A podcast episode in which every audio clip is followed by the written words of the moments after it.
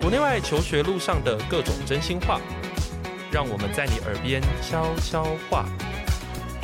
你现在收听的是一笔一画。大家好，欢迎回到节目现场，我是赖老师。哎呀，我从小呢就是一个体育白痴，所以呢，在制作这个一笔一画节目的时候，我其实从来没有想过，就是哦，有一天呢，竟然有机会可以邀请到体育选手，就是来分享他们关于他们参与体育活动的这个经验哦。那我们今天呢，就非常的荣幸邀请到一组这个少年团体。他们呢，主要的这个体育活动啊，哈，就是我们今天大家比较知道的这个击剑活动、击剑项目。那我之所以邀请他们来，不是因为他们就单纯的只是玩击剑而已哦。他们这几个可爱的少年们呢，他们还非常的认真的在推广所谓的轮椅击剑这么有意义的事情。那当然要抓来访谈一下啦。那现在让我们欢迎 Give You Five。大家好，我们是 Give You Five，我是 Eric，我是 Brian，我是 Sean。OK，非常的好。不过今天这个团体五缺二，所以呢，我们还去了这个维森跟博森哦。因为维森跟博森现在不在台湾，所以呢，就由这个三位帅哥代打这样子。那我们今天呢，就是要透过这三位帅哥来分享一下他们参与体育活动的这个过程这样子。好，那我想要先请那个你们简单的分享一下，能不能自我介绍？然后待会呢，我们再来好好的聊一下，就是你们为什么要参与击剑啊这些事情这样子。我是 Eric 嘛，那我现在是升十一年级。那我之前有打击剑大概三年。那我在更之前的话，其实就只是溜直排轮和打桌球，只是看我弟在那边打击剑啊，感觉打得很开心啊。哦，然后就想说，OK，对，OK，所以反而是你弟弟先，然后你才玩的。对，哦，OK，那你比哥哥更早多久开始玩击剑？大概一两年吧。一两年，嗯，那你是什么样的机缘接触到击剑？嗯，就是有一次我六岁的时候去那个击剑的夏令营，然后呢，那时候我就觉得拿剑刺来刺去很好玩，然后呢，我那时候就开始爱上这个极限的运动，然后呢，那时候就开始正式打这个运动。嗯，OK，所以你现在是几年级呢？现在是七年级，国一。你现在国一了？嗯，所以你已经玩击剑玩很久了耶。对。哦，所以你的资历比哥哥还要深很多。对，OK，那 Sean 有比他来的深吗？没有，我大概打五六年而已。哎，那也差不多啊。我七年。哦，你七年了，一两年。好的，对，好。那 Sean 呢？你的那个背景是什么？我是就是从小就很喜欢运动，然后有尝试过很多不同的运动。嗯，那会接触到击剑，是因为在四升五的暑假。刚好有一个朋友介绍我去击剑，嗯，然后呢，当初我觉得穿那个装备，然后去对打，然后还有拿剑，感觉就蛮帅的，然后我就希望说可以变得跟他一样帅，然后我就尝试这项运动，是，对。OK，这一集我会分享给他听，让他知道你觉得他很帅。我知道你在说谁。好的，uh -huh. 那你就是说，在你们在参加这个击剑的这个过程中啊，哈，你们有没有觉得这个体育项目跟你们，因为刚才像 Eric 他有提到，就是说其实有参加过像是直排轮啊这一些，像这样的体育项目对你们来说，为什么会这么的特别，以至于让你们花这么多的时间投入在里面？这样子，可能就是击剑比较竞争。就是你离对手非常的近，嗯，对手就在你面前了，所以你想把他干掉吗？就是他剑刺你可能很可怕吧。哦，OK，可是桌球就对桌球，他就在对面啊，他那么远。哦，所以你追求与敌人的亲密接触，就是你要让他，给他跟他非常的近吗？是这样吗？没有啊，就只是他跟桌球还有我之前的运动不一样的地方。哦，OK，好，那其他人呢？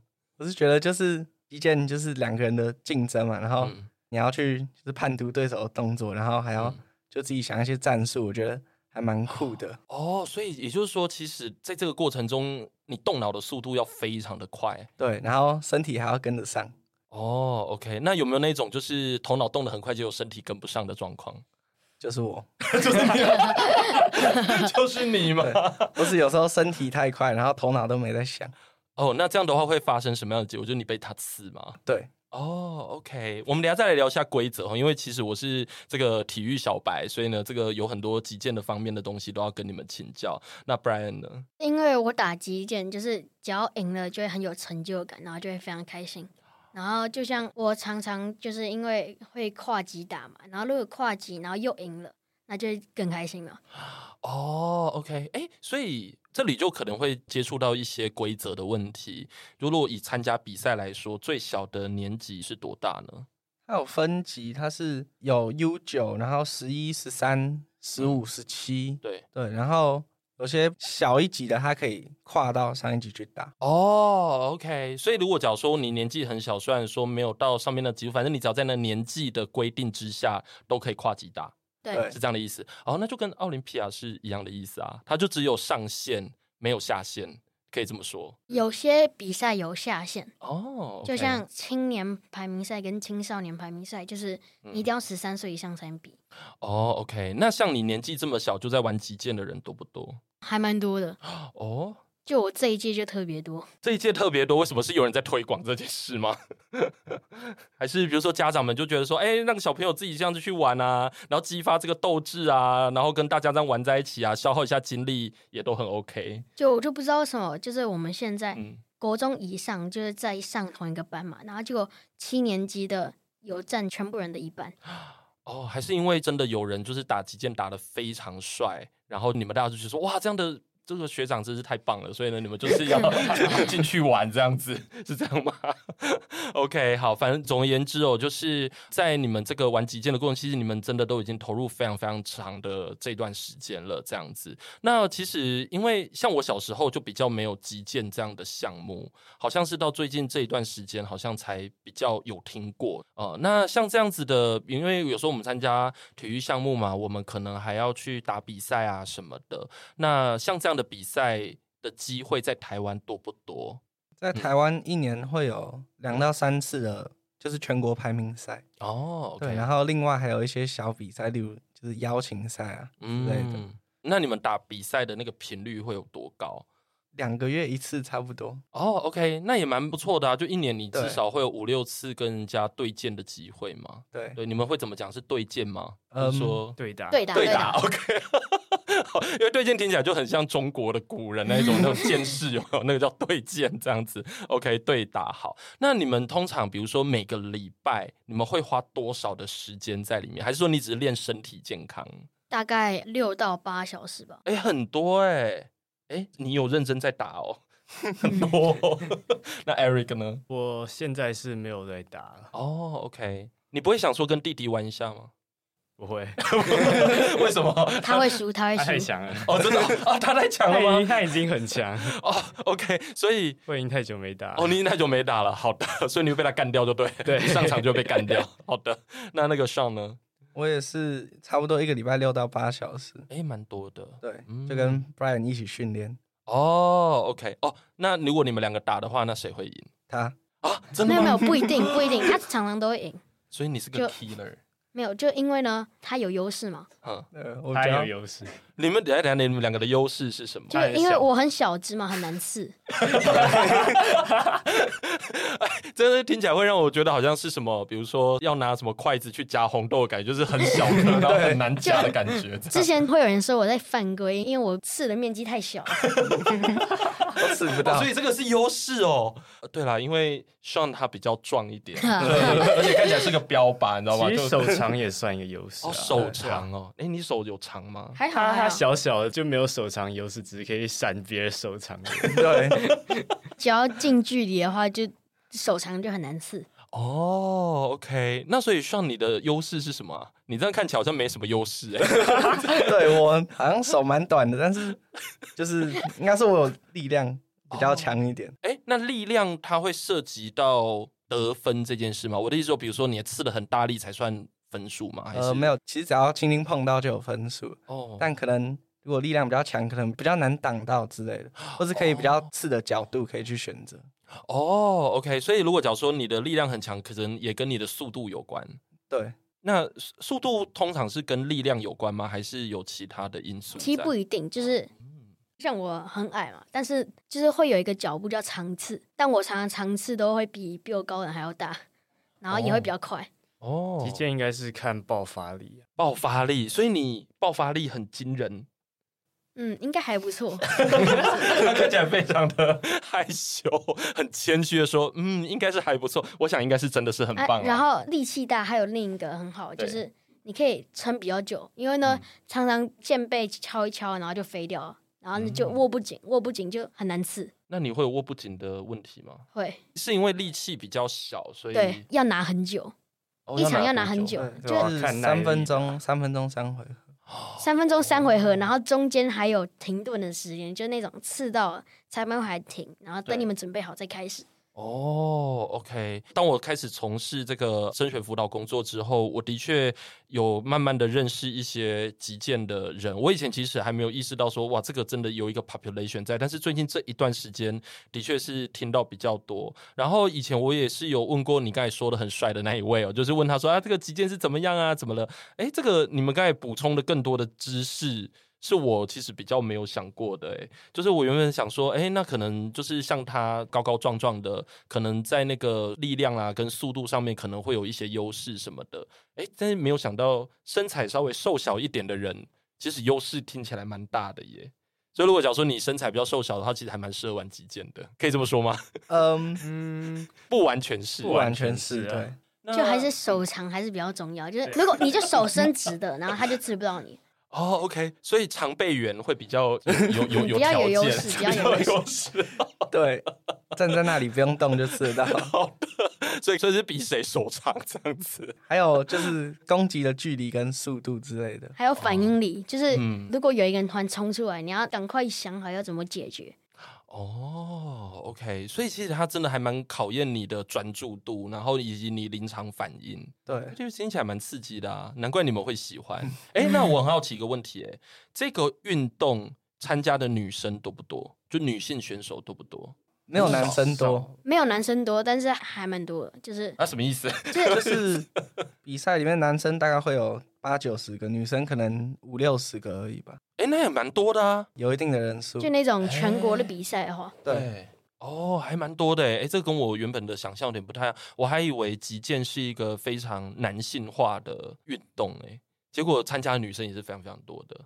对哦，OK，好，那我问一个问题哦，就是说男生跟女生在你们的比赛里面，他是有机会可以对打的吗？没有，比赛有分男生跟女生组哦，所以一定是分开的。对，对，哦，OK，好，我想那个听众听到这里也大概对击剑有一点点基本的认识了，然后我在想说，可能可以稍微说一下规则，因为毕竟。知道，就是很多人可能对击剑道完全不了解，所以可以稍微讲一下赛制啦。比如说在台湾常见的比赛的类型，可能都会比哪些东西之类的，这个都可以讲这样子。在击剑里面有三种剑种，然后三种剑种又会分男生跟女生嘛，嗯，所以其实会分六个部分，会有盾剑、锐剑还有军刀。盾剑是最难的一个剑种，因为呢。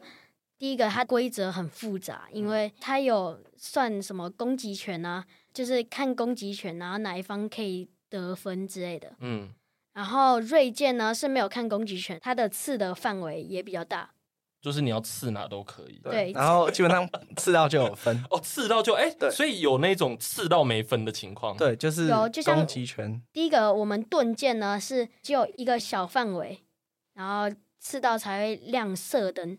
然后，如果是射灯的话，你还要看对方有没有刺到。如果对方有刺到的话，你要看攻击权。如果攻击权是在你那一方的话，然后你又拿到射灯的话，那就是你的。如果攻击权在你那一方，然后是白灯的话，就不会是你的。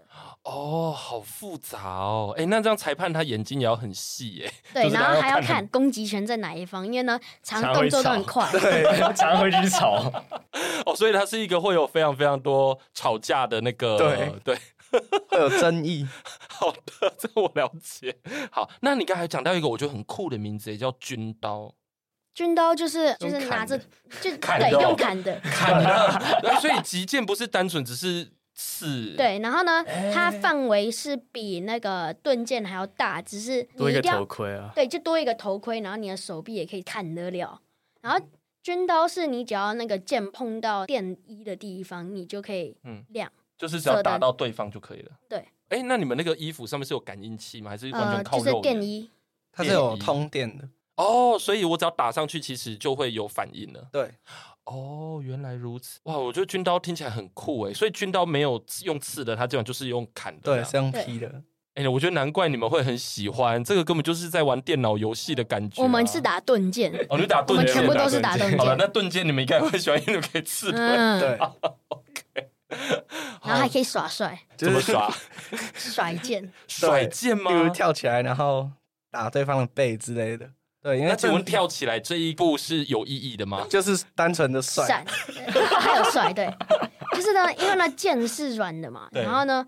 你前面会有个箭头，箭头只要按下去，你就会亮灯。嗯，所以你甩剑的意义就是让你的剑可以弯到一个程度，让它可以甩到就是背后的东西。哦，因为它很有弹性，所以只要能够碰到就有分，所以让它弯就可以。这就是一个力气大的优势，要很多那个角度可以很大，就是让它弯下去的角度可以很大。哦，所以其实不只是帅，它也是有一些学问在里面。嗯、对。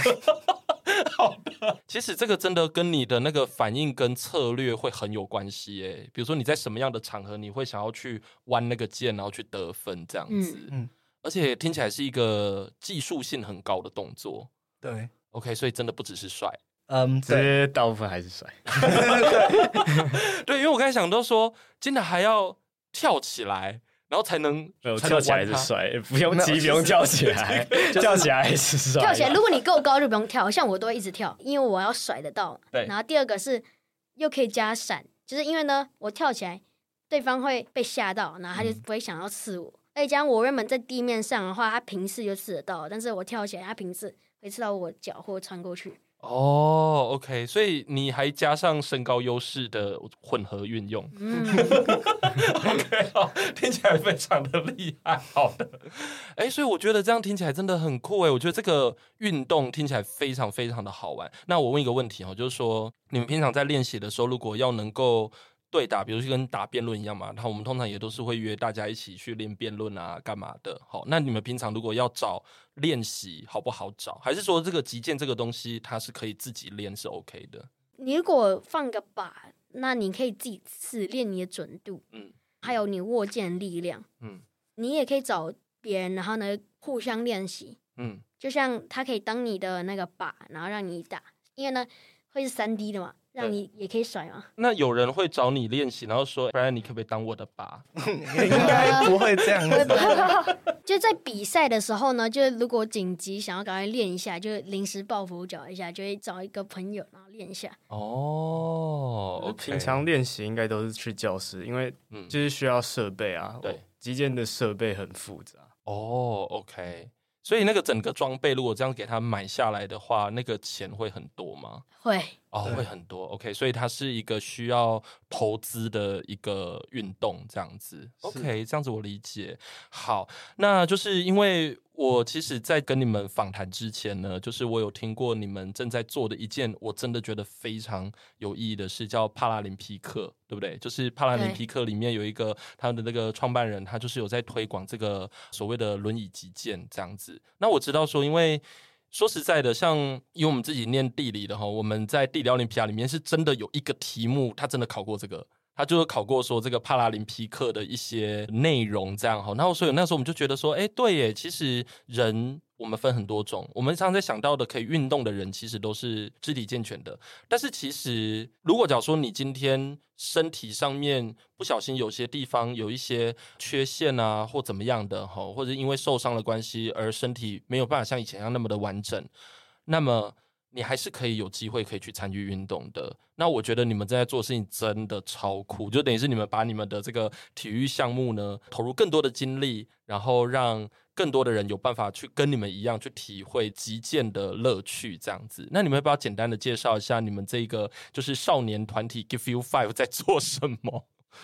当初会接触到轮椅击剑是因为。我们本身就有在从事击剑运动，那当然有听过为身障朋友们创办一个轮椅击剑的协会。对对，然后就是去年有看到新闻说，哎，我们有国手可以出去比赛了。有国手？对，哎，然后就想说他们的设备什么都有点输国外的，就是没有那么标准，所以会有一些就是设备上的劣势存在。嗯嗯、对，那就没有办法把他们实力百分之百的发挥出来。嗯，对，所以我们希望可以凑足够的钱，可以去买一些比较标准或者比较高级的设备，让他们训练可以使用，或是比赛的时候不会有一些劣势存在。哦，OK，那不过这里我很好奇，就是你们是在什么样子的机缘之下，慢慢的接触到这个团体，这个当然是因为你们长期的投入在击剑的过程中嘛，对，就是有机会去接触到这样。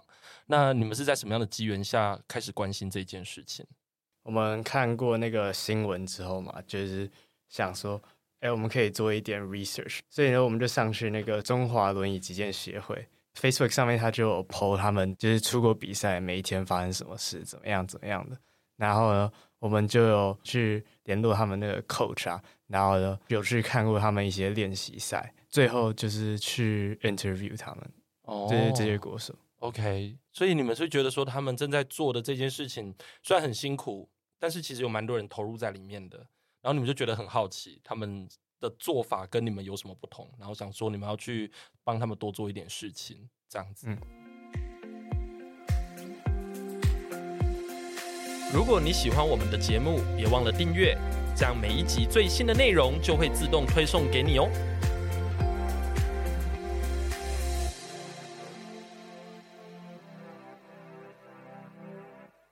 因为我看过你们的写的一些访谈的报道，我觉得非常的有趣，然后也非常的你知道动人，因为。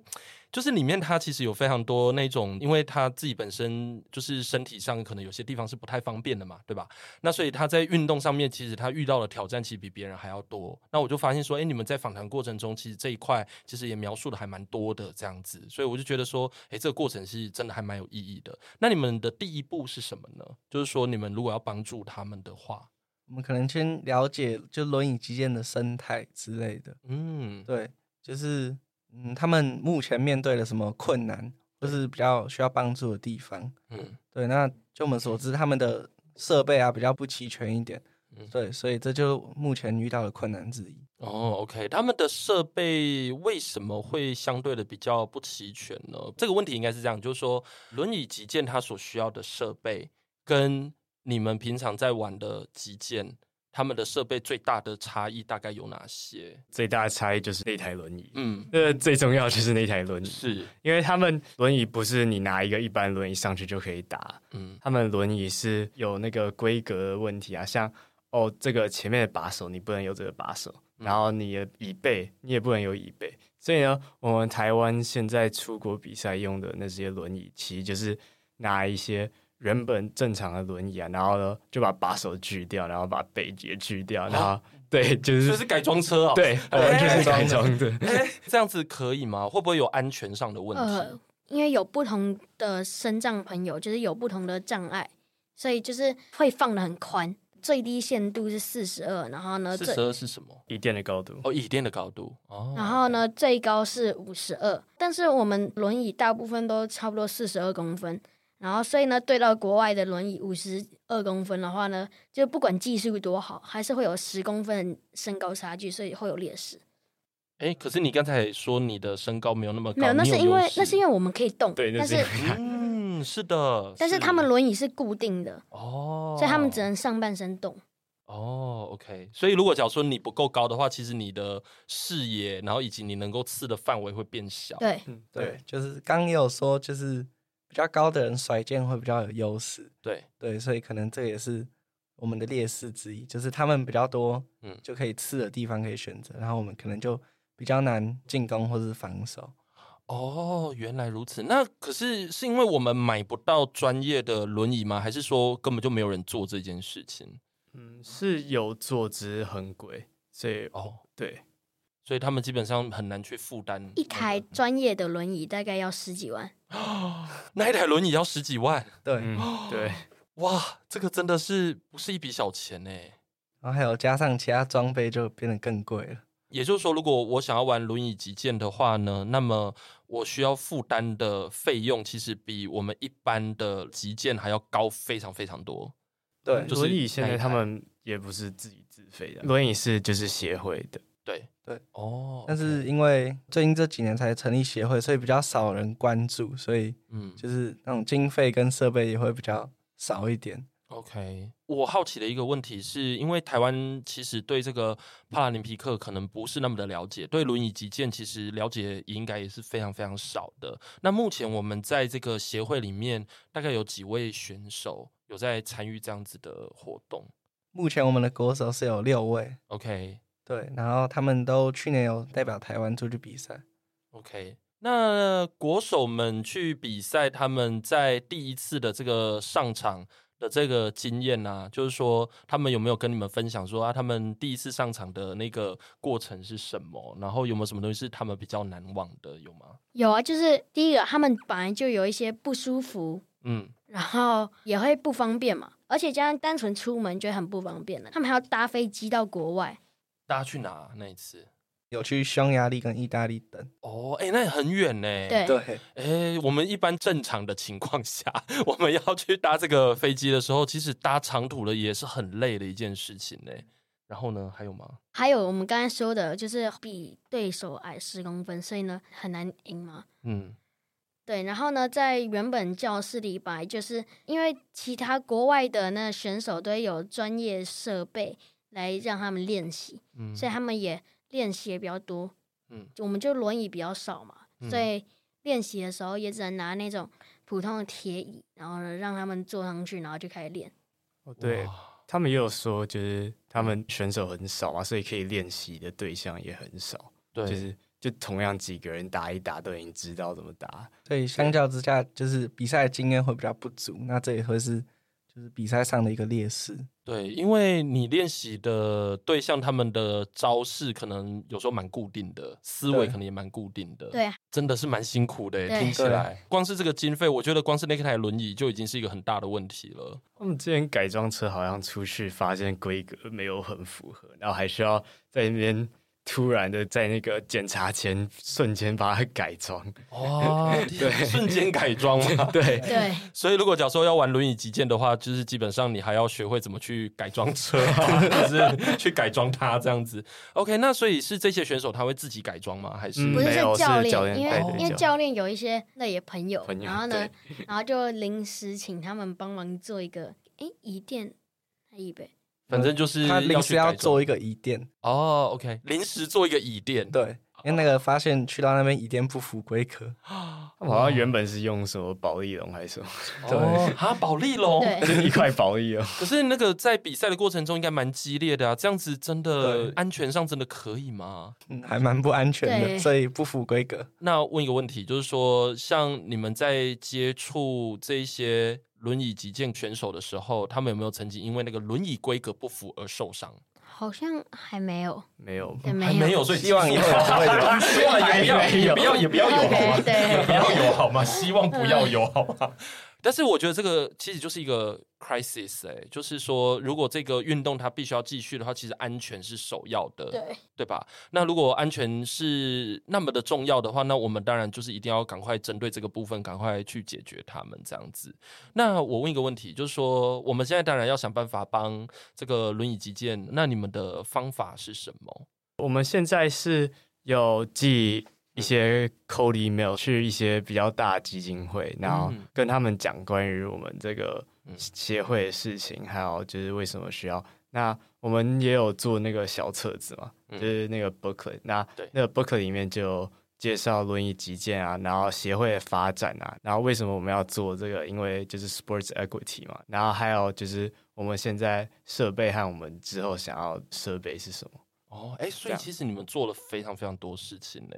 看起来花了非常多的时间，而且我觉得刚才那个 Sean 有讲一件非常重要的事情，就是说，当我们要去做这件事情的时候，我们得先了解，真的要去先做一下研究，就是他们到底需要什么，对吧？因为这个是蛮重要的。那你在这个调查的过程中，或者说在了解他们的过程中，那你觉得让你最印象深刻的是什么呢？嗯，就是跟选手的访问之后，有得知说。嗯，就是除了那种标准规格的轮椅，就是台湾要弄出一个标准规格的轮椅已经有一点困难了。那更何况就是国外有一些会专门为选手自己的身体状况有克制化的轮椅，就是可以让他们打起来最舒服，所以就可以发挥百分之百的实力。但是台湾却没有足够的经费去做克制化的轮椅，所以。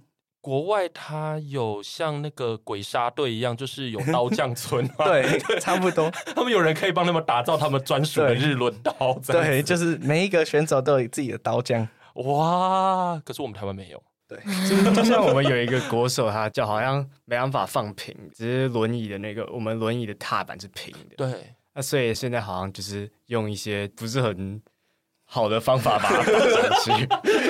这个，我觉得如果观众能够看到你的脸的话，我觉得会非常的知道那个大概是什么样的意思，就是 听起来好像很糟，就是是一个可能没那么安全的方法，就不会让他很舒服，只是让他就能打就好了那种。固定上去，就是缠魔鬼毡啊，啊。如果魔鬼毡松掉就不好说，那这样不就会有平衡的问题吗？对，就是魔鬼毡会一直松掉，所以可能比赛中途就要一直暂停，对，暂停，然后重粘上去。哦，OK，这个是一般人在运动的时候不会有的经验。对，嗯，对，所以真的是还蛮不一样的。那还有吗？这可能没有那么相关，只是就是说，他们比赛就是你其实想要暂停，谁都可以暂停，因为、嗯、因为他们所有人状况都不一样啊。是，像那个教练有说过，他们好像有一个选手是他手其实不能握剑，所以呢。他们其实是把剑绑到他们手上，只是他应该不是我们现在的国手，所以呢，他只要掉的话就要重绑，然后重绑就要十分钟。那那你打一打打到一半要重绑，那他就会让你暂停，然后你就绑十分钟，就是他没有什么暂停的规则。是，这个这个可以理解，因为。就是大家的身体状况的确是不太一样，这样子怎么办？这个又让我想到那个《鬼灭之刃》里面，他的确有一些就打到一半真的没办法再打的时候，就的确是用对对用用绑的这样子。OK，那你呢？你应该有去接触到选手吧？有。最让你印象深刻的是什么？嗯，就是也是设备问题嘛。嗯，然后还有出去比赛遇到困难，就是离开那个熟悉的土地。哦，然后呢，在外面有障碍的移呃，对，有障碍的什么？呃，怎么？你让你词穷了吗？移动，移动，移动，移动，怎么了吗？怎么了吗？你宕机了吗？好的。哎，其实我觉得你们刚才讲的这些点，我们可以去类比一下，就是就我们日常生活中一般的情况，我们都已经觉得台湾的很多的体育赛事。其实社会大众都已经，你知道，给的资源都已经很少了，政府给的资助，老实说，可能也都不够多。对，那更何况是所谓的轮椅击剑，就是他们是资源更少的人。而且，我觉得你们刚才都分别的提了一些蛮重要的点，比如说这些在玩这个轮椅击剑的朋友们，他们因为平常那个身体比较不方便，所以他们的生活空间其实可能会比一般人还要来的小一点。对吧？能够习惯的范围可能也比较小，然后再加上因为每个人的身体状况真的都不一样，所以当他们要去参加轮椅击剑的时候，他们其实问题不只是没有那个轮椅而已，还包括说我的身体要怎么跟轮椅能够有更好的结合，甚至在拿剑的时候，以及我的身体有没有办法跟这个剑产生很好的配合，这个应该都是我们一般在击剑的过程中比较没有办法想得到的这样子。就是当你们在访谈的时候，你们有一个感觉，就是说，哎，你跟他们的经验真的是差异很大。那有没有什么点是让你觉得说，哎，在运动上面，如果是你，你可能会觉得非常棘手的部分，有吗？我是觉得说，轮椅击剑有一点蛮难的，是因为他们只能坐着，然后他们可能要身体前后摆动，哦，才能刺到，或是不要被刺到，所以对他们的腰跟就是核心的负担可能会很大。哦，对，因为你不只是要控制那一把剑，对，你还要去想办法控制轮椅，对，就是前后摆动有一个浮的，你不能就是整个倒下去，这样会犯规，所以你还要就是很好的控制你的上半身。OK，对，哇，听起来很困难，还有吗？嗯，就是我访谈那个国手，他有说，就是轮椅击剑，他有分 A、B、C 组，就是呢。嗯 A 组是最健全的，算是就是只有脚有问题，上半身没有什么问题。嗯、那 B 组就是可能脊椎有一些问题，脊椎有问题。C C 组是最严重的。然后我那个 interview 那个国手他说，虽然他被分到 A 组，只是呢他的虽然 A 组比较劣势的，所以呢他打起来也很辛苦。哦哦，所以你这里要讲的其实是说，我们在赛制的时候，我们还是必然要去做一些分类，但是因为。在轮椅击剑里面，大家的状况真的差异还蛮大的，嗯、它很难很整齐的被一个 category 给框在一起。对所以其实有一些选手看起来他被分在 A 组，但事实上他内部的差异是非常非常大的。也有那种他在台湾会被分到 B 组，只是他们也不会很确定，他们到国外的时候也会分到 B 组，所以搞不好。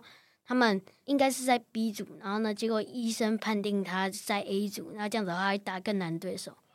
所以这个 category 到国外是会调整的，要看那个鉴定、欸、会有体检啊，对啊。哦。嗯哇，所以他有可能就说，我在台湾一直来都是大概在 B 的范围，结果我今天出国比赛的时候，突然间被告知，其实我是 A，这样子，对，有等，对，就天哪，就突然敌人全部升级，敌人全部升级，然后重点是我们的设备又没有人家好，对，这样听起来真的很糟哎，嗯，哇，天哪，那你们觉得大家还可以多帮忙什么？我当然，我们现在在做的这个推广，当然就非常的有意义嘛，对不对？可以让大家可以更认识击剑，然后轮椅击剑，然后以及他们的需求这样子。那你们觉得一般社会大众，我们还可以多做什么呢？可以让大家更认识，然后让这个运动有更多的知名度。嗯，对，那可能就会有一些就是赞助商会来帮助我们买轮椅之类的，还有设备。嗯，对。哎，那现在在帮助他们的学生只有你们吗？就是只有 give you five 吗？嗯嗯，对，应该是对，所以就只有你们五个人，你们不觉得应该要号召更多人？就是加入还有还有很支持的家长，还有很支持的家长，也是 five 吗？哎，家长好像没有 five，对，家长应该没有 five，没有 five 哦。好的，所以其实哇，立丹世宝哎，嗯，那是不是应该要想办法招募一下？对，除了招募，还有就是。多写信给基金会，或是之前有帮助过身障运动的组织，对，就希望他们也可以就来帮助轮椅击剑。哦，OK，我们这一方面的经费好像一直以来都不是真的那么的多的感觉。对，因为击剑本来已经在台湾算是比较冷门的，那更何况是轮椅击剑。对，OK，因为其实帕拉林匹克它里面的运动项目应该也是非常非常的多。我好奇问一个问题哦，就是。这些参加击剑的这个选手们，就是轮椅击剑的选手们，他们有提到，就是说为什么当初他们选择击剑而不是其他的运动吗？我那个 interview 的他是说他之前都没有运动过，只是他、哦、他受伤之前他是没有在运动的，嗯，只是他受伤之后好像参加了一个营队，就是我们在那个 COVID 之前协会也有办很多活动，就是像推广那种活动。嗯那他参加那个活动之后呢，他觉得运动还好，因为呢，可能比较其他来说没有那么累。像你去打轮椅网球啊、轮椅篮球啊，你需要把你的轮椅开来开去。哦，所以轮椅击剑已经是这一些所谓的项目里面算是比较没有那么耗力气的。对，因为它轮椅是固定的，嗯，所以不会动到轮椅，就是只要上半身这样前后摆动就好。OK，那问一个可能有点岔题的问题，就是那其他需要轮椅的这个项目，他们也是缺专业的轮椅吗？我们没有做很多 research，但是就是没有很确定。每个运动的需要轮椅规格不一样，但是其他轮椅运动就是可能比较有知名度，就是比较多人关注，所以嗯，对他们可能就有比较专业的设备。因为我们轮椅击剑的协会就是才刚创了，嗯，才刚创两年。哎、欸，好短哦！对，哎、欸，是一个小 baby 的状态，就是小 baby，这真的是小 baby。一个组织来讲，真的是小 baby。我看其他的轮椅的，像轮椅网球，他们轮椅是很特别的轮椅，他们轮椅轮子是斜的，嗯，就不是什么你可以拿正常轮椅就随便乱装的，嗯，嗯嗯，只是像我去河滨公园网球场就有看到很多台啊，所以感觉没有很缺。对，就是说可能大家比较认识。那个活动，所以他要争取到这样的资源是相对容易的，对。但是轮椅击剑因为关心的人太少，对，所以就是他们现在要争取资源，其实也是非常的辛苦，这样子。对，因为我觉得今天这样子问一轮这样下来，其实我觉得非常有意义。我觉得其实你们现在正在做的就是一件超级有意义的事，因为你们把一些我们原本不知道的事情告诉更多的人。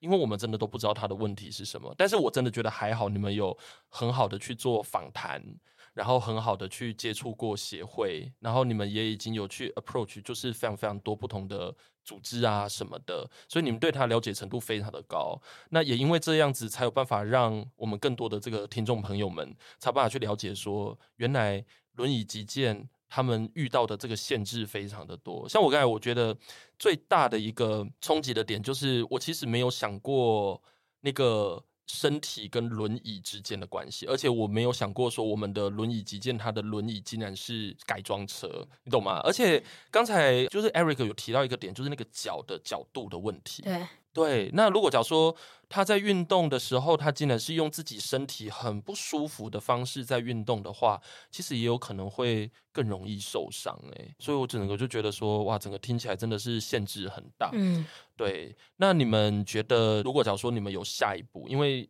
就像我们刚才讲的嘛，你们这个东西你们绝对会持续下去，而且我觉得它的确是一个需要一直不断的有更多人去关心的一件事情。那你们觉得你们的下一步会是什么？就当我们有足够的专业轮椅的时候，可以尽量像国外一样有自己克制的轮椅，然后呢，尽量推广这个活动，然后呢，有更多的训练站，让每个训练站都有轮椅，然后还有练习的对手。，OK，好。但总而言之，就是资源真的是非常的有限啦。而且我觉得，如果依照你们刚才这样讲，因为轮椅击剑它在轮椅的操作上面算是比较没有那么辛苦的，所以其实对许多的这个身障朋友来说，可能是运动上的一个选择。这样子，嗯，是吧？对。对啊，像这个轮椅击剑的运动，其实一开始设计就是是一个在英国的 Sir Ludwig Guttmann 吧，嗯，反正就是他去看很多伤兵，他们之前就是有在打击剑，那他们他想要让他们可以运动，然后来设计出来的这个运动，嗯，那这个运动不需要他们就是很耗费力气，只是也可以训练他们上半身，而且加上就是打完仗就断手断脚的，所以呢，嗯，也很难移动嘛，嗯。嗯，所以就创了一个就是固定的运动。